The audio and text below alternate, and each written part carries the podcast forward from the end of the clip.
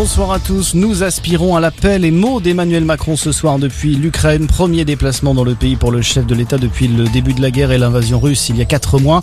Accompagné par le chancelier allemand Olaf Scholz et le premier ministre italien Mario Draghi, Emmanuel Macron a rencontré le président ukrainien Volodymyr Zelensky avec un objectif notamment rappeler le soutien de la France et de l'Europe à l'Ukraine. Écoutez. L'Ukraine peut compter sur nous.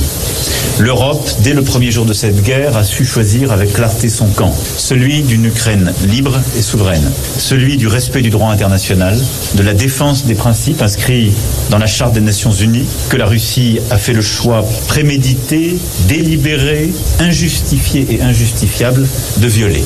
Ce choix de la guerre, de la destruction et du chaos, ce choix de l'agression armée d'un pays souverain pour asservir un peuple libre, nous ne l'acceptons pas et ne l'accepteront jamais. Voilà Emmanuel Macron qui a également confirmé l'envoi par la France de six nouveaux canons César à l'Ukraine. Par ailleurs, la France, l'Allemagne et l'Italie se sont prononcés pour un statut de candidat immédiat de l'Ukraine et une adhésion à l'UE. Le sujet sera discuté dès demain par la Commission européenne.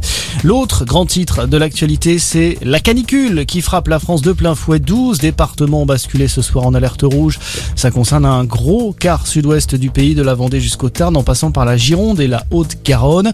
Dans tous ces départements, les enfants pourront rester chez eux demain et ne pas aller à l'école ou au collège.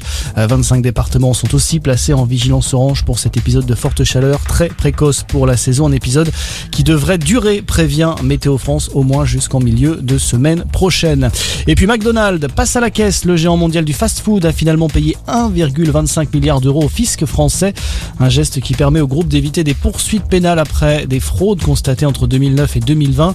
La justice soupçonnait l'enseigne américaine d'avoir diminué artificiellement ses bénéfices en France pour échapper à l'impôt. Voilà pour l'actualité. Bon début de soirée à tous.